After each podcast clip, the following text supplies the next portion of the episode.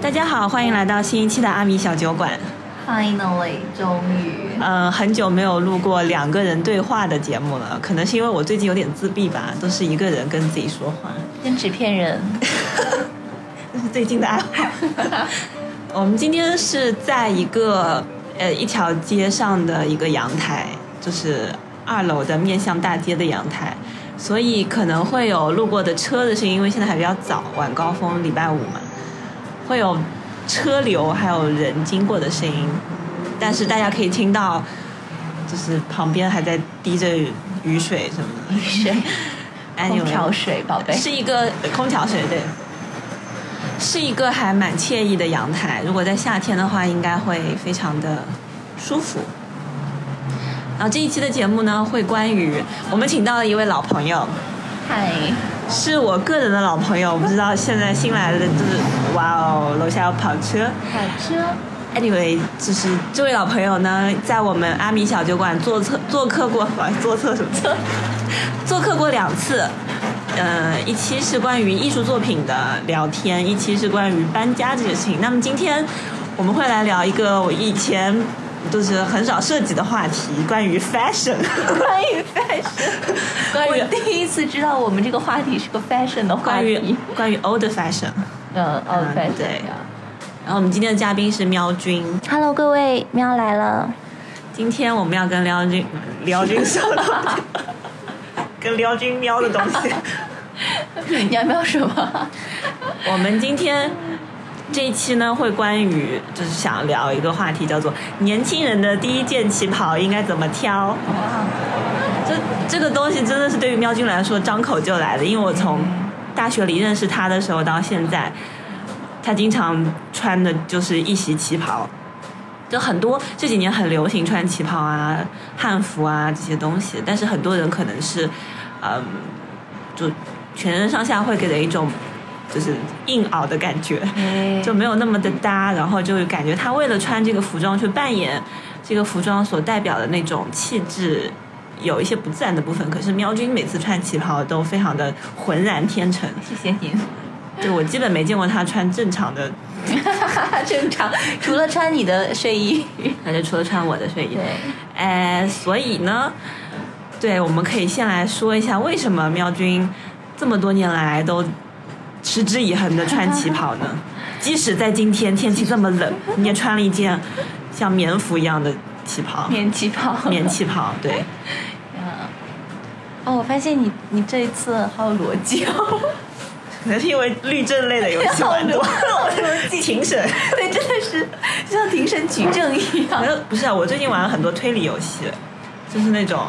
解谜类的，还有密室啊之类的，就变得很有逻辑啊。你说？啊，就是现在是那个犯罪嫌疑人陈述他的观 点， 对你先陈啊，哦我陈我来词陈陈述一下。 嗯，你说陈述一下你的犯罪事实。我的犯罪事实。诶，第一次穿旗袍应该是在大大一的时候，大二的时候吧，对，应该大二的时候，因为那时候我妈做了一件让我还蛮惊讶的事情，就是我有一有有有一年暑假放假回到家，突然发现家里面多了一个缝纫机，而且是一台老式密封牌缝纫机，大概年纪应该是有三十岁到四十岁的样子。啊，非常惊讶，因为我从来没有没有看过那个东西在我家出现，它又是一个老物件儿。嗯然后我妈告诉我说，嗯，她说她想做学着做旗袍，嗯哎，然后那个缝纫机是她年轻的时候，大概十几岁、二十岁的时候去上上了一个像成人培训班那样的东西，嗯，哎，那然后十几岁、二十岁上成人培训班，啊，是吗？二十岁， 对，二十岁、念成人培训班的时候遗留下来的东西，这么多年一直放在家的角落。然后他突然觉得女儿上大学了之后，她应该有一些自己的一个新生活，所以他想把这个新生活定义为他要开始学做旗袍。嗯，所以第一件旗袍呢，其实就是我妈的作品。到现在为止也一直是她的作品，因为捧场时间太久了，你必须一直捧下去，要不然就 显得会有一点 有一点虚假。嗯你妈从你上大学到现在，大概给你做过多少件旗袍啊？哇哦，多少件？Suppose 我觉得三十至少是有的，嗯，那你一年就你穿的全是她做的，全是可是你每年我有好几件在换呢，哦，真的 吗？给我感觉很缤纷多彩，有 Yeah 各式各样的，各种颜色、布料、款式什么嗯的。我觉得那都是我妈的那个试验 品。对，嗯，那你一年大概有几件换的呀？一年可能呃，其实我会只有两波，一波是单旗袍，一波是呢子旗袍或者是夹棉的旗袍。呢子旗袍啊，对就是像今天这是假棉的，对，，这个就是夹棉的，这个就是在呃旗袍的夹层中间。现在网络上专门有卖那种一层薄棉片，你把那个棉片就是眼缝进去就可以，你觉得它它它够暖吗？超级。 你碰我的手，哦天 哪，好暖和啊！嗯，对，哎今天我还有一个朋友看到我的照片，然后问我说：“你不冷吗？” 我说：“你是什么意思没有是因为你太瘦了，看不出来这 是？”对他，他会觉得棉的你可能就穿了一个旗袍，然后旗袍外面套了一个棉袄，但是他理解的旗袍都是都是单的嘛，嗯，嗯他觉得夏哇，天那的那种，对，那真的会很冷的。但是其实我们有很多办法度过这个寒冬。 对对，所以你自己是主动的喜欢这件事情，还是说你有没有想过，你从来没有穿过那种很嗯时下的、流行的，或者嗯，就是跟着大家的怎么说，时尚弄潮儿们，弄潮 鹅，我可能会被淹死。 对你都没有穿过这种时装哎，对对，确实是。你觉得是你被动造成这个经历的，还是说你自己本身也是向往这样一种形象？啊，可能，嗯、可能我我一直没有突破我的边界， 哈哈哈。对，是基本上，嗯，也是很有意思啊，就是脱下校服就开始穿旗袍，嗯，啊，确实是这样子，可旗袍 somehow 也是你的一种 uniform，也是一种嗯制服。对，你说的对，对，你说的对，可能是，可能是你找到了一个一个容身之处之后呢，你就不想再放弃它，你只想把这个空间装饰的更更合适、更舒服，但是你不会想要另辟新家，这可能就是我对衣服的感触。嗯嗯，我也知道时装呃确实有它自己独特的语言啊，而且那个世界在现在来说更新的是更快的，嗯，它的哲学也是更更丰富的。嗯，但是一直没有踏出去，可能因为旗袍对我来说就够了。那旗袍的变化，就是说你在里面要呈现、彰显你的个人语言的地方是它的花纹、图案。之类的嘛，因为它款式就是不变的嘛，对因为就是根据你的呃身材、量体、裁衣，嗯就剪裁没有过多的变化，因为我自己我我买衣服我非常看重剪裁，嗯可能我的衣服颜色都一样的，但是它们会有各种各样的形状，呀，但对你来说这个形状是不变的，对，除非我突然胖了或者突然瘦了， 所以这个 size 是靠呃是是我自己的 size。嗯嗯，但旗袍的变化其实是在于，我觉得有两个吧，一个是色块，一个是线啊。色块很简单，就是它的它的这个花纹，它的布料，嗯那线呢，就是它的衣长、袖长，还有上袖的方法，包括包括这个旗袍的这个身形，比如说做一个 A 摆，还是做一个腰身非常非常服帖的一个曲线型嗯啊，或者是你想在这个曲线型上加多一些变化。就是你把旗袍的摆做得很长，它自然飘逸起来的那个直角，就把你身材的原本的曲线进行了一定的模糊跟、嗯跟这个灵动化。嗯，这些是你可以调整的，但是调整的尺度呢很小，对，嗯，相相对来说，可能咱们说西装在你身上可能创造出了一个一个 size，创造形象一个形象，一个 shape，对，你创造出了一个 shape，然后但是旗袍还是依着你自己原有的样子来，嗯，嗯，修改不大，我经常听到有人说，比如说你喜欢什么样的人，就在评价别人的时候会用衣品好不好这个词。啊，哈哈， 那旗袍的衣品是什么？对你，你有想过这件事情吗？你会要求自己是一个衣品好的人，或者说你会，你会把对人的评价里面放入衣品这一个元素吗？这一个指标？就啊，就我我自己可能是一个 你喜欢什么样的衣品 年轻的时候是一个时尚弄潮儿，年轻的时候， 就我嗯我以前小小的时候吧，我也会说我喜欢衣品好的男孩子什么的，嗯嗯，但我好像就是这些指标在穿旗袍的人那里就没了，啊，或者说选择穿旗袍本身可能就是衣品好或者衣品坏嗯的一个结果，呀，就是在穿旗袍里面怎么样的旗袍搭配选择是属于 taste good 的那种。哦，玛格丽。哎，如果说穿旗袍本身就被归入了衣品好的这一类，那我觉得等一下，你先回答。呀，你觉得你， 你觉得就你会看衣品这个东西吗？衣品这个指标，看人。呃，就理论上来讲，衣衣品跟他的说话的风格，包括他的打扮的风格是一是一样的，是吧？就是都是一个判定标准。这个就品味嘛，穿着品味。对穿着品味，就是一个人的品味是在多方面体现出来对的的，所以衣品一定也是其中的一种。但是说实话，我对我对这个品味的判断，我自己没有那么有把握，嗯因为你知道旗袍是一个可能在这个衣品评价体系里面的一个另类，或者或者它天生就被优待，或者天生就被歧视，嗯也就导致你始终是这个评价体系里的一个他者。嗯那作为一个他者的身份，再去看别人的时候，一方面可以说多了一点宽容，另一方面也多了一点不确定。嗯嗯，你不知道你的这个评价所依据的那个标准是一个什么样的标准，对，嗯，所以所以你也不知道你在这个标准的哪里，你无法理直气壮的拿着这个标准去评价任何人。所以可能有的时候我对衣品的评价会会出现惊人的偏差。哎，对，就我现在有一 个，呃，就是题外话好奇的点，就是说嗯怎样的，假如说是我们分异性和同性来说好嗯了，怎样的同性你会觉得他的衣品很好？就怎样的异性你会评价他这个人衣品很不错？啊，同性我觉得比较好说，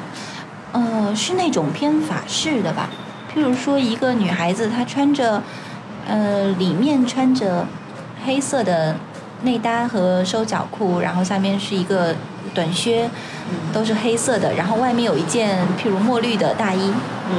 我认为这就很好了，嗯就已就是经那种很好简了单的 chic，对简单的小小聪明，对，她只要得体，有一个亮点。有一个亮点就可以。嗯，我发现你对时装的想象也很就是匮乏 One Piece，对，就像你啊，就旗袍就等于说你从上身到下身都是一个颜色，是的然后最多外面再披个外套，你全身就两种颜色，是的，是基的本上。，嗯对，对，是这样的。那男性呢？男性，男性还真的很难说，因为男性跟我们又是不同世界的物种，你可以评价啊，主要看 脸。就像就像别人 给，就像男生给女生打分一样啊，就嗯，我也会看这个，我我还是真的非常看穿着的啊，穿品，但是因为男生有些什么什么单品，我几乎这个完全一无所知。嗯， 好的，我们跳过这个环节， 不不聊这个了。你知道我的，我我最好的两位男性朋友，啊一位是中年 cos， cos 对， coser 不不，一位是就是穿 cos， co- cos 服，不是，就是哦 cos 的那个 cos 牌那子个牌子 OK 对，中年 cos 杨海龙同学，嗯，还有一位中年穿着优衣库。新浪微博啊发的新浪连帽 衫，一打换着穿这。种文化衫的那种，对，这这无损于我对他们的任何评价，所以我觉得可能男男生、对嗯，好吧，我可以来分享一下我的这个。呀 就其实我我也不好意思判断，也不好意思批评人家说他们看女性的眼光很消费主义什么的，因为我看男性的眼光也很消费主义， 就消费主义是什么概念？ 就是完全被那种，比如说现在流行什么啊，或者是，嗯，他穿的东西价值、品质如何啊，值多少钱啊，就是我可能在这方面比较比较毒。就这个人全身上下，我觉得男生听到这个会觉得被我吓到。就这个男生他全身上下全身上下穿的衣服、啊、值多少钱，我基本一眼可以看出来。等等，那 which means 你你你都见过那些牌子和衣服，牌子我基本并如果且是能够对到它的价格，这已经很了不起了。呃，有一些带牌子或者很明显有品牌标志的牌，呃，就品品牌特色的一些要素的衣服，我可以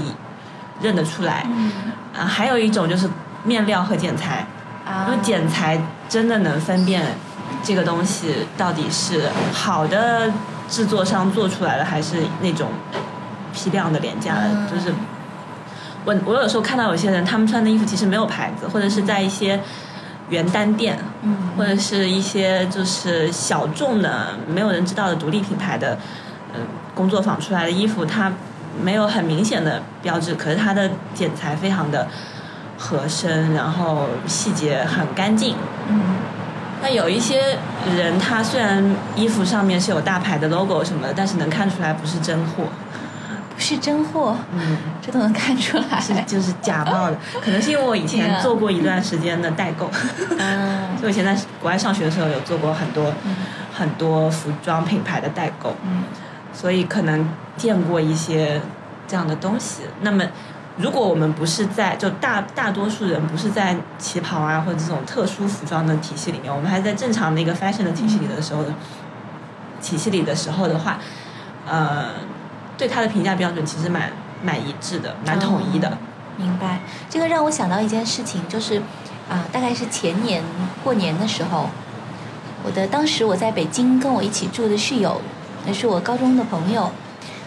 他是 Max Mara 的买手，嗯然后每年都会去四次到意大利去出他的公差嘛。嗯然后有一次呢，我我妈妈就把她的一件 Max Mara 的大衣拿过来呢，拆开了版，然后重新复刻了一件。嗯复刻了两件。就原因呢是，那原来 Max Mara 的大衣的那个深驼色呀，嗯就是我们穿着都不太适合。就对咱们这个年纪其实不对对太对不太穿的好的。对嗯，我妈就说：“哎呦，这这没有什么呀，我就给它给它改成一个浅驼色就行了。” 然后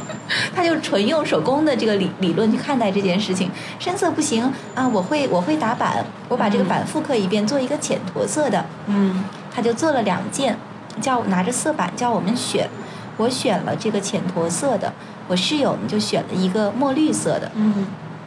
然后他去出差的时候呢，专门就穿着这件大衣，到了意大利的工厂。啊他们走秀之前啊，所有的买手呢都会把自己外套脱下来挂在一起，嗯就所有的买手基本上都是都是 Max Mara 的大衣。嗯他的那个意大利的搭档就问他说：“哎，说你的这件衣服是咱们哪一年出的呀？”对啊我们没有这个颜色，没有这个，个 颜色， 但是呢，所有的人都没有认出来，那其实是一个复制品。嗯所以就是这一点也也让我有一点反省啊，对就是其实这个行为，你说它不就是山寨吗？是就它这个行为，应该说在品牌上来说是很不地道的一个行为，对，但是从我们自己的角度却这么就是轻而易举的就发生了，嗯，就是好像，呃，你跳出就没有那个负罪感，没有人家对带给你的那种异样眼光，对对你怎么穿对 A 货之类哎，的。是的，是的。对，然后我们就就觉得，但我觉得不一样啊，像你们这个是妈妈、亲人，嗯，呃，就他会站在女儿的角度去思考这件衣服的配色和你本身的气质是不是搭，嗯就他是从你个人的角度来出发的，选择一件版式和配色都不让你觉得，呃，尴尬和跳脱的嗯，呃一一个一个选择，但是就别的买山寨货和 A 货人，他是因为我必须要有这个牌子最新的这个款式，我必须要他今年新出的这一季的衣服，我要这个 logo，我需要跟别人就他是为了获得一个社交的入场券，啊，八六，我只是需要有这个 logo 而已，嗯和这个在这一个季度新出的那个 lookbook 里面有这么一件衣服的啊，存在，就是就它其实是交换一个社交名片，名片，就他穿这个衣服，至少，呃，回到他那个圈子当中，大家会说啊，你买了这一季的新款，啊这件衣服我也想要，你在哪里买的？多少钱啊？真可爱这样这样而不是说像如果你像你和你的室友，别人问你说这个衣服，呃。是哪一季的什么色号，或者说是哪个牌子？你会说啊，这是我的妈妈自己做的、啊，对就完全不是一个目的。啊八六，可能还有另一方面，我们也在想啊，就是可能是因为长期的穿旗袍，或者说穿自己做的衣服，嗯这个让我们对很多嗯、呃品牌灌输给我们的道德标准和价值标准是脱敏的，对，就是我们不会去想，就是想不到，几乎想不到。我身边有一几个数量很少，我觉得你算其一。就是我看他的穿着，我完全不会试图去辨别是什么品牌。就如果正好我见过，那我可以说啊，这是什么牌子，但我不会告诉他说，我不会问他说，哎、啊，你穿了这个牌子的哪一季的衣服，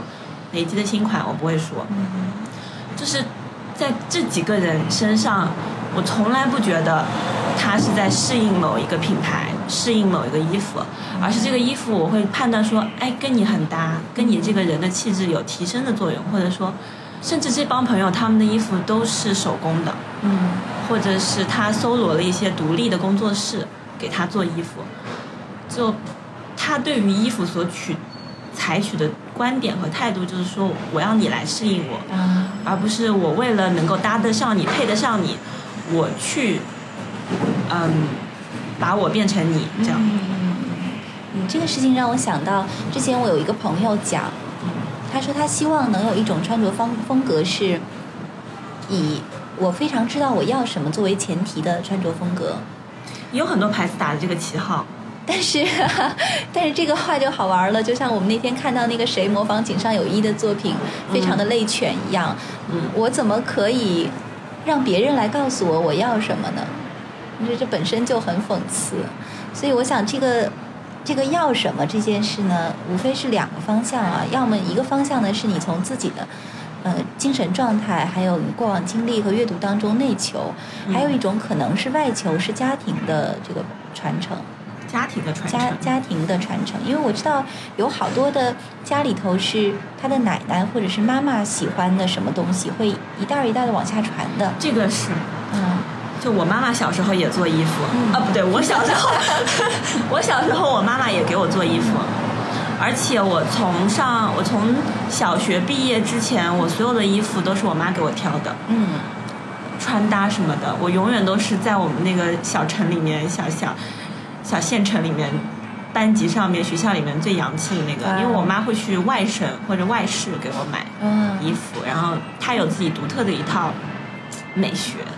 她一这很了不起一直很从简。我小的时候，我妈就是给我黑白灰这样的，嗯就我现在导致我现在就黑白灰，我妈还觉得我不够五颜六色，不够不够青春什么的，有点少年老成。但真真的是根深蒂固，就是父母带来的这种品味。对，这个美学的一个礼物，审美的礼物，也是家族的一个一个传统。嗯我记得我们做第一件旗袍的时候，那个时候，呃，我们手上只有一本参考书，嗯是一个九十年代的裁剪参考书，嗯上面对于做就是如何做一个旗袍，它有它也它很简单的说说了，但嗯是什么衣长啊什么的，其实没有参考的。嗯所以当时我们的参考呢，是我外婆留下来的旗袍，那个旗袍是一百二十公分，嗯以至于现在基本上我做的所有旗袍都是一百二十公分的。你去这个衣柜里头一看，所有的旗袍底下是一平的，尺寸是来自呃外婆，它的这个料子呢，面料上头的那个滚边儿是来自我妈年轻的时候的一个连衣裙，她的因为穿了很久嘛，嗯边儿上已经破掉了，但她觉得那个连衣裙特别好看，就舍不得扔。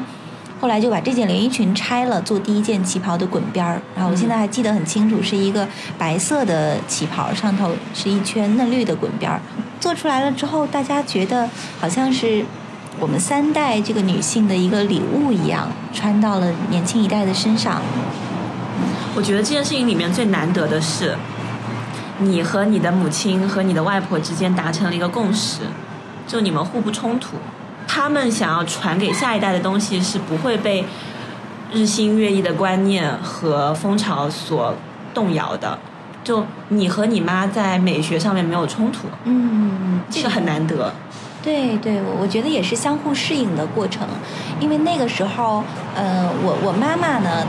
她对于所谓的审美和服装，她也是刚开始，她并不像你妈妈一样有自己的这个独特的审美体系，嗯黑白灰她没有，嗯她其实一一直以来的衣服啊什么的都还是很很随便的。她这个人的重点，她就是她就是工作， 她年轻的时候就是这么一个人，嗯，对于生活审美没有自己什么好的想法，而且喵君的妈妈从事的行业跟文化艺术完全不相关，一点儿都没有是关系， 很硬核的一个行业，嗯对嗯对，技术 类的，对对， 他是一个地产大佬。 嗯对地产从业者，对，对，所以等于是他突然在他的这个嗯人生的转折点，嗯在他的工作差不多可以放一放，他的女儿也上大学了的这个转折点，他想为自己创造一些美的东西。嗯那这时候他发现自己审美的土壤其实是，呃，不说是空白的吧，至少是没有开掘过的。贫瘠，哎，算是平，就算是平就是嗯怎么说未开荒的状态，未开荒的， 对，所以他把这个审美的灵感呢，放到了他的女儿身上，哦他会觉得，嗯、你你可能会喜欢什么样的旗袍，那我们就往这个方向去做吧。嗯慢慢的，这五六年下来呢，这个变成了他自己独特的风格。嗯所以我们之间的审美，呃，并非是单线的传递，应该说是大家心态打开之后相互的影响。对，我真真的是因为你妈，我看过也试过你妈妈给你做的旗袍，嗯它的图案和它的纹理还蛮现现代艺术的，，就是是的，很多抽象的图形，非常抽然后象很极简的配色，然后几何的那种线条，什么三角形。就是蒙，我会给喵君的旗袍起名 字，就这件是蒙德里安，那件蒙德里是安那件是康定斯基，就这种对。我相信在这方面的选取布料的面料的花纹的选取方面，你对它也造成了很多的影响，对，应该说我我们是一起开启了这个东西。甚至可能在呃审美这件事情上面，某种意义的审美上面，你们是共同成长的。应该是这样子。这就很 好，这就很好。对，也这么一说，确实觉得有点难得啊。就是一个嗯母亲在这个年纪，跟她的女儿能够还有相互成长的一个载体，对，确实衣服是这样的，是这那样我的。好想推荐给我 妈，这期节目好想给我妈听啊。就像你说的好录，嗯我们到了这个年纪，嗯，父母和子女的关系、权力关系进行了变更以后呢，相对来说，现在是属于子女带领着父母在往前进。对，那你们的交流要有所增益的话，就必须你们俩之间是在创造一些东是西。的，是的，必须要有创造。就在你你们俩的关系中间，是在创造一些新的东西。对，像我跟我妈现在就没有什么新的东西，理解没有一个共同的去努力的事物。明白。就如果我妈喜欢唱歌跳舞，我也喜欢唱歌跳舞，嗯我们可以一起在上是面的，学习啊、对努力啊、切磋啊什是么的。这个状态其实通于一切的关系。对，啊所有关系都是这样。对，如果你两个关系之间没有创造出任何东西，那一定是死亡的。确实对是这样的。对，嗯，包括这中间除了创造之外呢，我跟我妈妈感觉还有一些共通的遗憾，就是关于我外婆。嗯嗯，这个当时为什么会拿拿她的衣服，保留她的衣服？她已经去世去世了挺多年的了。但是对于我来说呢，我外婆是一个知识上的引路人，嗯因为在我刚出生的时候，我外婆放弃了她在大学里头的教职，嗯回家来教我。她嗯认为她一辈子呢要有一个弟子。嗯。嗯，你外婆所什以么专业的？她是学中文的，哦， 祖传的中文系。 对，北师大中文系，嗯， 对，嗯，所以她的她就传给了我，嗯，但我妈妈呢却没有享受到她的这种传承，因为我外婆也是一个工作狂， 我们家三代女性都是工作狂，嗯嗯，我我外婆也是一个工作狂，导致她把很多的家家事扔到了我妈妈的身上。所以在我外婆这个去世之后呢，其实这一块儿呃遗憾啊，或者是不满，我我嗯妈妈是一直压抑着没有说的。嗯但是她对于她的母亲还有一些歉疚，就是在这个呃，在她活着的时候呢，呃我我我妈妈好像对她就颇有怨言这样子。嗯，很多是这样，很多对父父母亲和女儿之间有这样子的是的，针锋相对，或者暗中较劲、暗中敌对。暗中敌对的状态。可嗯能他已经抱怨了很多了，但是他觉得他没有说完，嗯嗯，他甚至觉得，哎呀，这个我的很多委屈现在都没有出口了，嗯所以他一直留着我外婆的很多东西，包括她做的花儿啊，做她的穿的衣服啊，嗯那种老式的老的旗袍，很简单的一个布旗袍，嗯嗯，一直留着。所以后来我想呢，他可能是在这个旗袍这件老的这个衣服上，也找到了跟他妈妈的一个对话和和解的这种心情。嗯，这个很重要，对，这个是可以说你们复杂的错综的女性长辈和晚辈之间的感情找到了一个疏疏通的出口。是，可能衣服就是有这样作用吧。嗯衣服跟我们是最近的嘛，每个人好像就张爱玲那个话叫什么？每个人住在他的衣服里。嗯，你觉得你是住在你的衣服里，还是去把自己进行了扭曲变形住 进？是谁适应谁？当然，你肯定嗯不用、不用说了，是属于嗯衣服来适应你。对，旗是袍样这的个形式本来就是这样。对对，就是我发现旗袍有一个矛盾的东西，嗯就是它看起来是一个定制化的产物，理所当然的应该是它的每一个尺码、每一个线条都是由你决定的。嗯，但是很多人穿旗袍的时候，其实是想让它来决定自己对。啊，是有这个矛盾啊。就像我第一次试穿喵君的旗袍的时候，我也说了一句被他后来所那个反驳和批判的一句话，就觉得我要为了这个旗袍去减肥，或者说我要为了这个旗袍去控制饮食、保持身材，是为了就我把旗袍放在一个高于我的位置上。啊就为什我么会这样？对，就我觉得大多数人也是这样子的对观点，对也是我们这期节目想聊的，就为什么会这样是说这个根深蒂固的，你到底能否开启你的旗袍体验？嗯，取决于你是把旗袍当成一个更高的你要去适应的东西，还是说你要以我为主，量体裁衣去寻找适合自己的曲线、图案和剪裁什么的。嗯就我不了解，在你的世界里面这是怎么完成的？嗯嗯，我其实想先先讨论清楚一个问题，就是为什么很多人呢会对旗袍有一种啊、美的崇拜，对或者崇拜说对，或者叫美的神距秘离，对对这种神秘的感觉，因为好多人他是不敢驱使美为我所用的，或者说美这个事物啊，不管是衣服，还是绘画，还是音乐，美在我们的教育里面处在一个神秘的位置。嗯，就不可知的，并且我们也在维护美的不可知。是的。那在旗袍上面，它有哪些不可知不可知的东西？你觉得？我觉得就是，比如说，我想 想，因为我还算了解这个事情的。对对对我在想，我最开始接触旗袍，就是说，比如说各种制式，比如说衣襟应该左边开还是右边嗯开，嗯还有不同的盘扣，然后不同的款式开叉。我我记得我在跟你聊这个之前，我人生中唯一一次接触旗袍就是小学的时候跟爸妈去影楼里面拍照，啊，然后拍那种很那种传统的民国风 的照片嘛嗯，嗯我们大家都会穿老式的衣服。我对于这个这种审美的。呃或者说我对旗袍的最初认知就来自于那种廉价的影楼的嗯服装，明白所以我的最初印象就是这些，嗯包括有一些必须怎样的那个盘扣啊，或者一些必须要有怎样的花纹，那才称其为旗袍。啊，明白。就我不知道这个事物的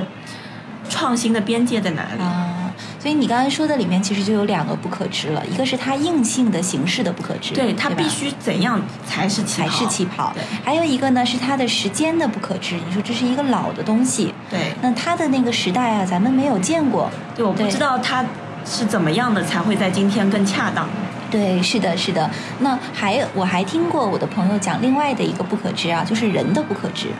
就当我们谈论一个美的东西的时候，我们往往默认呢，这个传统的、古老的美的传承，我们是和另一群人共有的。对，我们要寻找那个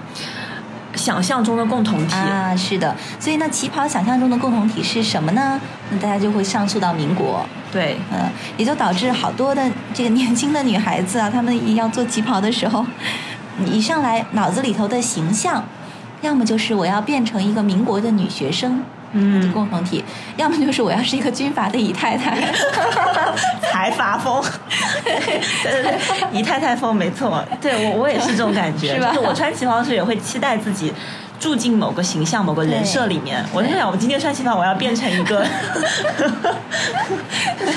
冠绝全国，就就是美遍上海滩的一个对风华绝貌的一个 是的，太太。对，你看，无无论是这个贵太太，嗯还是这军阀风啊，还是女学生，或者是他们呃这个很多心目当中的其他的旗袍形象，嗯，这些东西其实都有一个共同共同点啊，就是跟你无关，跟你无关，对，对它是一个戏剧形象。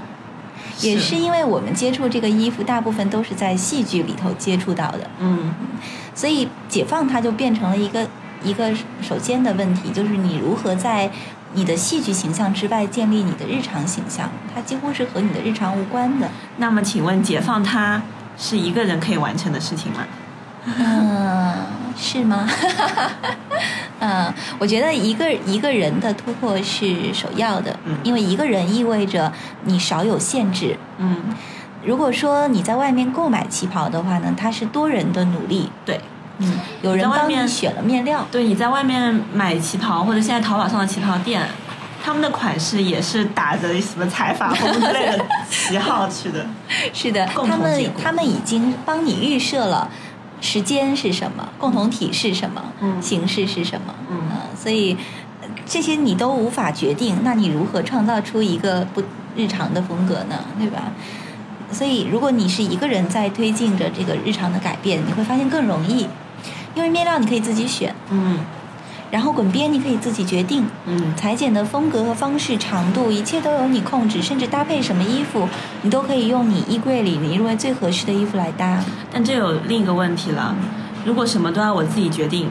这也是美的不可知论不能被打破的原因。就是如果你要能够自己决定，你就得知道它是怎样的，你就得知道它的全局。就是何以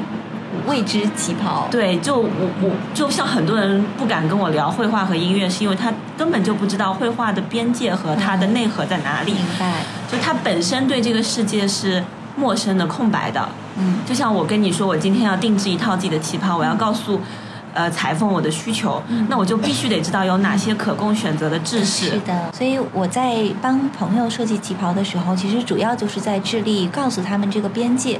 嗯你让他们自己选是不可能的，嗯因为他们不知道边界在哪，连迈出去一步，他都觉得呃很惊恐了。嗯，嗯，所以还是回到这个问题，你认为有权利自己决定自己穿什么样的旗袍，必须要首先知道旗旗袍相关的知识吗？嗯，就是那种对干货的东西。啊啊啊！我我相信这是这是一个挺重要的问题。嗯，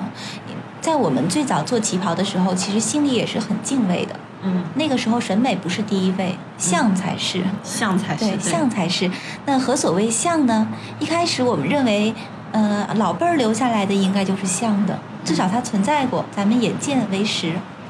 后来又发现啊、原来这个时代的旗袍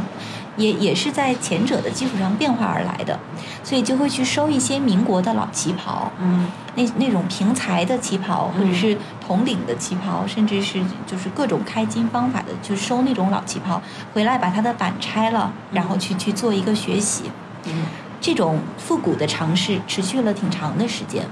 包括你看，现在我妈做旗袍的时候，她还是有一个坚守，就是她的领子必须是一个铜领统领啊啊，，它是一个上下直的九十对度的。对对对对，嗯，但是你你会发现啊，这个方式可能已经不太适合现在好多的胖一点儿的人。对因为她这脖子一下给就是勒上了勒起来了，这其实不太合适。嗯但当时觉得呢，你你做了旗袍了，当然得像了。那古人怎么做你就怎么做，那民国的旗袍自然是最好的。但后来学着学着发现又不对了，这民国的旗袍它也分好多个类型啊。对啊对啊对啊，你你能说好你傻你能说你妈妈做统治的领口是一个坚守，你就意味着你就知道还有其他怎样是的变种。对嗯所以在把所有的变种大致浏览过一遍之后呢，回到了一点，就是时尚可能真的是千变万化的，嗯你只能选择一个，我我我只能把现在的我们做的东西定义为。它是一个在审美上能够让你引起旗袍联想的 东西，你 引起旗袍联想，是不是？是对，不是很就像很有求现在的生欲？对改良的汉服也遇到过这样的问题，对因为现在汉服风潮非常的火热， Yeah 有各种各样的新式的、很 fashion 的、 很日常化的改良的汉服，就是你说的。能够给人产生汉服联想的对服饰而是已，的，嗯、对，在审美上能让你有汉服的联想，对 对对对对做的就是这 个，对对对。嗯，但是我觉得这个联想很神奇，就是我们有这个集体的回忆，是集体的这种文化密码，对，而且汉服的形式毕竟多样嘛。本身就有什么明制的、对宋制的，是吧，的，各个都都不同，但是旗袍它大概就是那个样儿，嗯你你也就除非导弹袖可能，导弹袖跟跟一般的小嗯连袖儿，你可能觉得差别有点儿有点儿大，但其实都还是那样。嗯。那么就是回到我们最开始那个，就是直击灵魂的问题。年轻人的第一件旗袍应该如何选择？你有一些建议吗？对于一个完全不了解他的文化背景的人来说，嗯，我我觉得首先是你打开你的衣柜，审视你自己现在所有的衣服，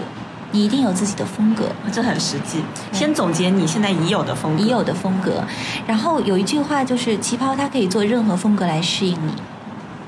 嗯这个这个是不用怀疑的。原因呢是旗袍可以选无数多种的面料，基本上你衣柜里面出现最多的那种面料，一定可以拿来做旗袍，基本都是这样子，我的衣柜里面料最多的是针织衫，完全 可以。针针织也可以做旗针袍吗？织也可以做旗袍，哈，也可以，嗯，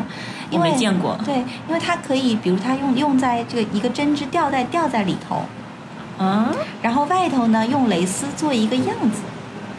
什么意思？就是呃，你你的这个旗袍呢看起来像一件蕾丝旗袍，啊、但其实它是一个针织的吊带衫，把你的这个身形框出来，然后在外面呢用蕾丝做了一个外夹层，啊、我懂了，就是双层的那种双，层的。就是有一点镂空了、啊对对对若隐若现的那种若隐若现，它的本质实的那个部分是针织面料，啊，这也可以，嗯可以做，嗯，所以呢，就我我希望，如果说有第一件旗袍这个东西的哎话，那那种现在很多那种化工面料，嗯，化工面料什啥么混合的什么涤纶呢，还有都行，都什么那个叫什么呃，那个叫什么欧根纱，欧根哦纱有点硬， 这个不太建议啊，你要非得做也可 以。呃，就那种西方的面料也可以吗？西式的面料，比如说，呃，醋酸仿的各种面料，对对，醋酸那种滑溜溜滑的，都可以。但那种就会很像那种很性感的睡衣。 是的，这个就要决定你做的款式是什么样。嗯嗯就是那种醋酸，没有啦，民国的太太也会穿一些欧式的性感内衣、睡衣什么的。是的，而且民民国的旗袍有的时候真的很性感的。他们，尤其是三十年代到四十年代中间有一段时间非常 Art Deco 的那种风格流行起来的时候，嗯真的很很性感，高高很的盖茨领比的那种。啊、对对对，就是很盖茨比，然后头发都剪短短的，嗯，筒子领，把整个脖子收得细细的，啊但是什么肩膀啊、全部露手出臂啊来都露出来。对， 所以范柳原就讲白流苏说：“我觉得你这样一个传统的中国女人，不应该穿着这种露膀子的长背心，跟他们在沙滩上 乱跑。对，那么那个时候男性的注视也是这样，男性凝视。”是的，还有一个点就是，很多女孩子在挑选旗袍的时候会顾虑的，就是我的身材不好，嗯，我不敢穿旗是袍，的我的腿不够细，嗯开叉到大腿以上我就怕露出来。啊，开叉到不了大腿以上，宝 贝。或者是觉得我的肩膀很宽，我的手臂很粗，我就不敢去展示出来。因为很多人他之所以选择选择丰富的剪裁的服装，是嗯因为可以遮盖身材的缺陷。是的，那旗袍显然是把你身材的好的坏的全部都表现出来。对，那对于这种穿着是为了遮丑为首要目的的人来说，我该怎么选择适合自己的旗袍？嗯，我觉得如果一个人呢，他根深蒂固的觉得穿着就是为了遮丑的话，他可能真的不适合旗袍。 我我一直不觉得旗袍这个服饰，它对体型有多么的挑剔，但是我认为它对人的心理啊是真的挑剔，嗯因为它把你的这个身形，平常你可以用这个洋装遮盖或者改变的身形，现在一下子如如实的呈现到你的面前。嗯。而且甚至把它的变化变得更少，曲线变得更完整。嗯这个时候，如果你你对自己的本本来的样子不太能接受，那你可能真的会挺痛苦的。都不在于这个旗袍好看还是不好看，你直接就不能接受自己了。嗯所以呢，这种情况的时时候，我觉得最好就是不要穿。嗯但是如果你对自己的认识不是那么脆弱的话，那我觉得旗袍完全可以，呃，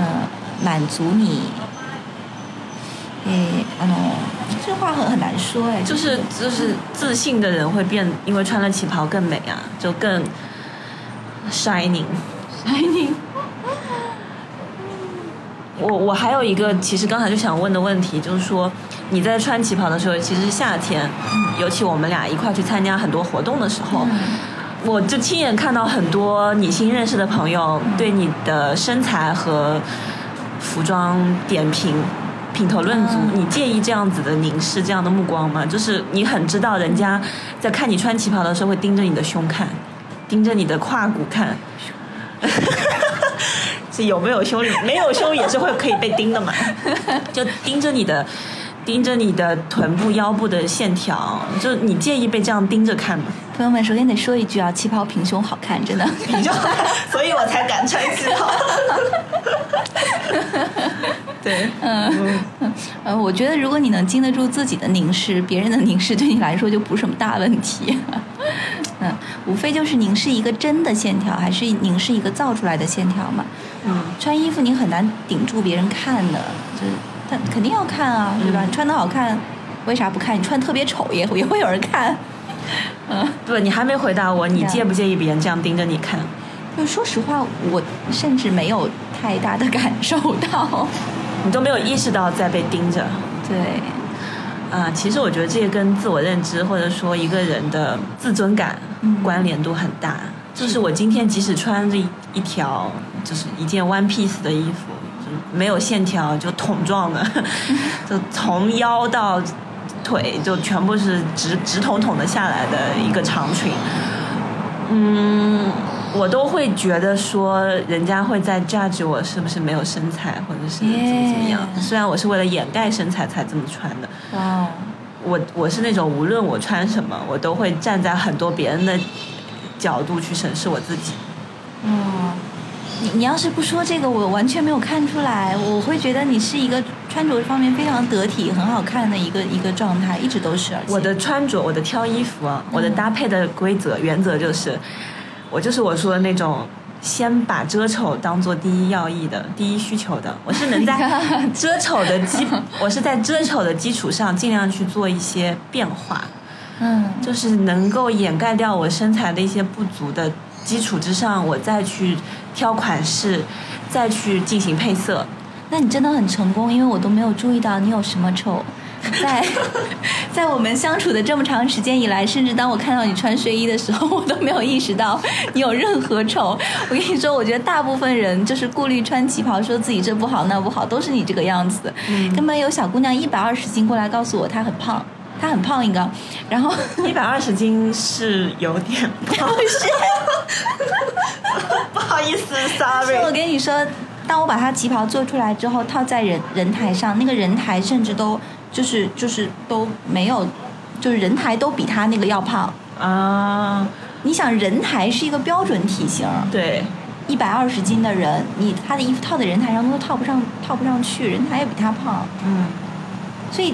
那个东西，然后我换了一个人台，嗯把他衣服套上去了，嗯，套上去了之后，我觉得特别完美你。那个人台是根据人的体型来的吗就？人台也是有大小码的，啊，然后我我有一个大码人台是专门用来我我妈妈给那个大一点的，就是她跟她同龄的阿姨们嗯，做的，嗯因为阿姨们呢有有的时候会体型走样啊什么，会有一些赘肉，所以有有大码人台。当我心里面想着说啊，我的这个小姐妹告诉我她胖，我就用了个大码人台吧，我一套套不上去。嗯，然后那个时候我就觉得她对自己的这个 judge 真的是有够可笑，她一点也不胖。然后我特意把套不上去的那个状态我跟你说，拍下来给她。 你永远无法说服一个觉得自己胖的人。是的，真的是这样。就是就是我我跟你说，我觉得自己最胖的时候是我才一百斤不到的时候，我九十几斤的时候，我觉得自己贼胖。 都是心病，真的真的是心病就是心病。然后我现在就是比当时胖了，我反倒觉得无所谓啊，因为我已经懂得就是巧妙的避开这些让我为难的点了。是的，我觉得那我敢长肉，我就敢让人看，对不 对？我敢穿旗袍，我就敢让人看。你看吧，看你的好了。 这真的是很难就是如果你敢把你的冒犯表现出来，我就怼 你。啊！对，对，是的，就是这个就看你能不能承受别人的是的冒犯。就对如果我今天穿了，嗯，一套比较性感的紧身的。比较露的衣服，然后我见到的人来评价我说啊，你今天肉太多了，你是不是最近胖了？你穿这个衣服有一点暴露你的缺点，我就会把他拉黑。 对对，他把他头按到汤里，就是怼他， 是的，没错。 对，就其实其实别人的他者的凝视，别人对你的身材的品头论足，暴露的不是你，暴露的是他自己，是的，暴露的是他这个人没有那么的尊重他人，或者说没有那么的包容。而且我觉得注视的目光里面其实可以包含很多的东西的，嗯，只要他不明确的表示那个方向，你就可以把它理解为是一个含而不发的混沌的东西。嗯，那这个里面可能包含着对你的赞扬，也可能包含着指责和评价。嗯，那他如果敢把它表述为一种不合社交礼仪的冒犯，那你就敢怼他，为什么不呢？对，因为失礼的是他，是的，但他如果开口之后告诉你说：“我觉得你这样很好”，他赞美你，那你岂不是也很快乐吗？这就是一个正常的反应。但在我觉他得含而不发的时候，为什么要要给他定位呢？这就是检验社交关系的一个试金石。我现在知道了，如果我跟一个人认识了很久，但我觉得他很装，或者我还没有看清他的时候，就穿一个特露的，穿一个特显身材的衣服，然后让他暴露在你面前。啊对，然后看他会怎么评价。 Yeah 如果他攻击或者 judge 你的话，哦，我知道了，这个人不值得深交。嗯，对，因为有很多人跟你拉近关系的方法是 judge 你，对，没错，嗯，没错，他会认为我攻击你一下，我跟你的关系就近了。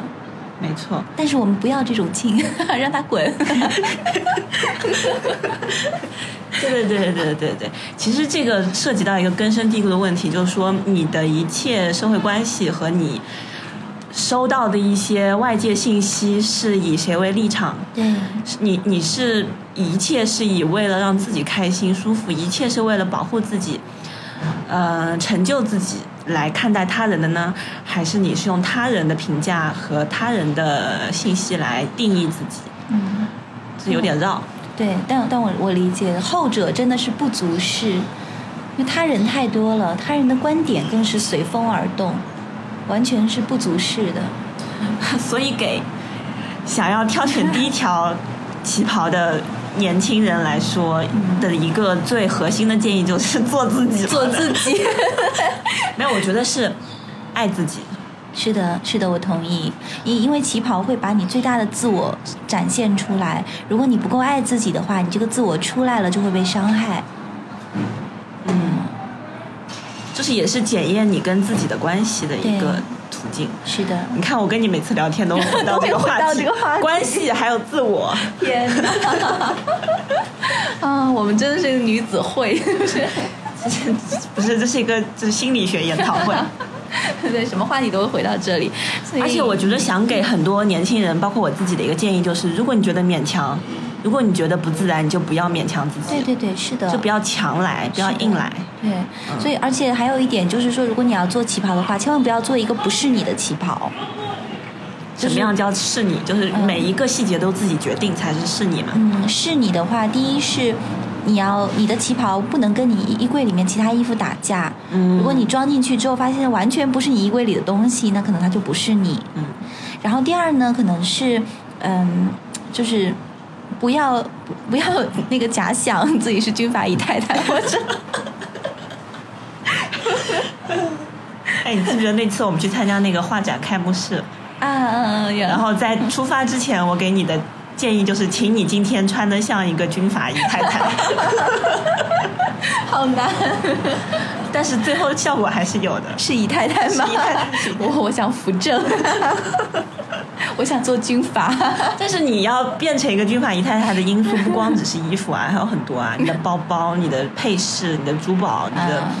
嗯别的东西，你的心你的对你的你做出来的表情、你的言谈举止 Yeah，太多了。是这样如果因为一个人的衣服否定这个人，或者说定义这个人的形象和人设的话，那真的有一点目光短浅。是的，是的，嗯，对，这搭配真的是一个纷繁复杂的东我西觉。得搭配也是旗袍搭配也是很好玩的一件事我情。觉得你很棒的是，你没有刻意的再去强行把一些现代元素，或者说一个时髦元素和你的穿着去硬去做一个融合。嗯嗯嗯，理就解你的你背的包，嗯你配的大衣和围巾，你戴的耳环， 戴的耳环，包括你的妆容和你的发型、鞋子，整体都是在一个一个风格里面的。是的，因为我我的旗袍是我衣柜里主要的衣服，所以其他衣服是围绕着它来的。嗯就像如果你的洋装是你衣服里面衣柜里面的主要的话，那旗袍应该围着洋装的风格来，嗯，对，这是相通的。优服裤， 优服裤，啊，还有一点呢，就是搭配上其实也不用完全避讳洋装的因素。在我看来呢，像是马甲服，还有衬衫，还有呢大衣，还有呢大衣，尤其那种收腰跟枪脖领的呢大衣，什么哎领？枪脖领那种。啊，对，就是那个，就像波浪一样的对，就有两个尖角，啊啊，就像那种，嗯，那种学学生的那种学院服一样的那哎，种对对对，就是那种呢大衣，学院风，嗯学院风。还有啊，还有一个，啊、羽绒马马甲，羽绒马甲，对，就是那种有一个高领的白色的羽绒马甲，外穿的那种，啊，内胆一样的吗？哎马不是甲就是没有马甲袖子的。就只是没有袖子。哦，你会把羽绒服和旗袍搭在一起？对对，羽绒马甲，白白的，就在这里，像一个啊鹅一样。 这个 OK 很很好用，这个呢，冬天初冬的时候搭那个呢子长旗袍非常好用，因为它可以把你的上半身变得短短的，嗯然后下半身的那个长的就线条就把你暴的露出比来。例给凸显出来。，对对，那个很好用。嗯，嗯，然后我想还有什么那个搭配神器？嗯，我觉得你身上最神奇的一点就是，别的人、别的女孩子或者什么，她们穿旗袍和唐装，我就会觉得啊，你今天有一点转变形象，或者说你今天不是特别的你，嗯就你今天有一些跟我以往认识你不一样的地方。嗯，或者觉得有点突然，但是每次你穿旗袍，它并不和你的当代性产生冲突，就是我不会觉得你是在试图回到过去，或者试图成为一个过去的人。我觉得你穿的旗袍，你的形象和你在从事的职业、w h i c h is 非常硬核的一个行业，就跟你在从事的事情和你说出来的话。比如说你在电话里面跟人 con call，你跟你的甲方在那边就是白头 battle battle 就是面红耳赤的争执，就你跟我去聊你们行业的嗯一些最新的 insight，就你去跟我聊行业的一些嗯你的心得什么的，我就不产生冲突。明白。就你无法想象一个穿着旗袍或者汉服的人跟你在聊行业前沿 的，比如说一个论坛，或者说最新出的一个政策，一个嗯一个一个市场走向，或者是这种，嗯你就你跟我聊这种非常的时下、非常的接地气或者非常的有用的信息的时候，我不觉得和你的服装有任何冲突。明白，可能就是因为旗袍跟职业都是都是我选的，对而且我也确实以他们为傲，所以在我这里，他们就像我的两个客人一样，是统一的面貌出来的。嗯，这个确实，而且旗袍本身就是一个，呃它其实是一个挺挺解放的一个服装，啊，这话， 啊，就是这话有点有点矛 盾。 有点矛盾，是吧解？就旗袍它是一个很解放的就服是装，从怎么它的讲这个文化本质来说，它其实带有一定的这个呃开放性的，也因为你知道旗袍原先的来源呢，有两个方向，大大概的方向。第一个呢是旗装，嗯。就是清宫的时候你会看到那个带着旗头的格格穿的那个对旗装啊，对它是很宽大的。就大厂的那种对，是嗯就是一个大的大袍子把你整个人都遮没了。但它呢，确实呢，这个旗装是区别于汉女的服装，汉女的服装是上下两截，对，叫两截穿衣。嗯那旗装跟这个是不一样，它是 one piece 的。嗯那那这个呢，就奠定了现在旗袍的一个特点，就是它它一件儿嘛。那但还有一个方向，就是它其实参考了很多男士的长衫。啊，那种青山，对，这个尤其是民国建立之后，五四运动以来呢，男性是以以这个一袭长衫的形象替代了他们原来的这个瓜皮小帽儿的长辫子的形象。那么女性也要有一个类似的形象，跟她跟这个长衫这种解放的服装相对应，所以就慢慢的从旗装的基础上演变来这个旗袍。你是从旗袍诞生的根源去对讲它的解文放化的背意义景，对它的它的呃出现的时代，它的文化基因，你去讲它有解放的东西在里是的面。，嗯，但是我们今天讲的旗袍的解放，也是很多年以前的老的一个历史背景了。嗯，这就是我我们在我们现在还是在遵循我们现在所。嗯，试图去还原的旗袍，或者嗯说我们去接近风格的旗袍，还是五四那个时候，或者是民国那个时候的旗袍，嗯对于我们今天来说是过去的东西，可是嗯对于旗袍本身来说，那是它最开放、最自由的一个时代。是的，是的，我我我觉得有这一面，有这一面，而且旗袍本身确实相对比较自由，真的穿起来是很自由的，也因为你就一件呢你，如何在今天的背景中去理解这个解放和自由？嗯，我我觉得第一，它是一个可能是嗯、故事已死，但是魂魄犹存的一个东西，故事已死对，，故事已死，但是魂魄犹存，就是因为我知道，当我们现在很多人去去找这个旗袍背后的共同体的时候，他其实不会去想到那群这个解放的学生或者先驱，他更多的是想到民国时候的那种歌舞升平或者是文艺的、依你的、纸醉金迷的那个部分。嗯，所以我把它称为故事已死。但是精神犹存呢，是这个故事是由一代一代的人选择出来的，，因为纸醉金迷在今天也没有结束 也没有结束， 对，嗯，但故事是有选择出来的，但它的精神呢仍然存在在那里，只不过是今天没有解封。只要你愿意去看，它仍然存在。当年的旗袍仍然能够给到你，嗯，当年旗袍的一个核心的一个精神就是取悦自己，对我觉得有有一点走出去的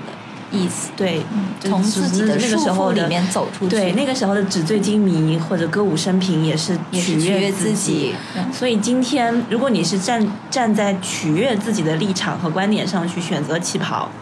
去挑选旗袍的话，那就延续了这个精神。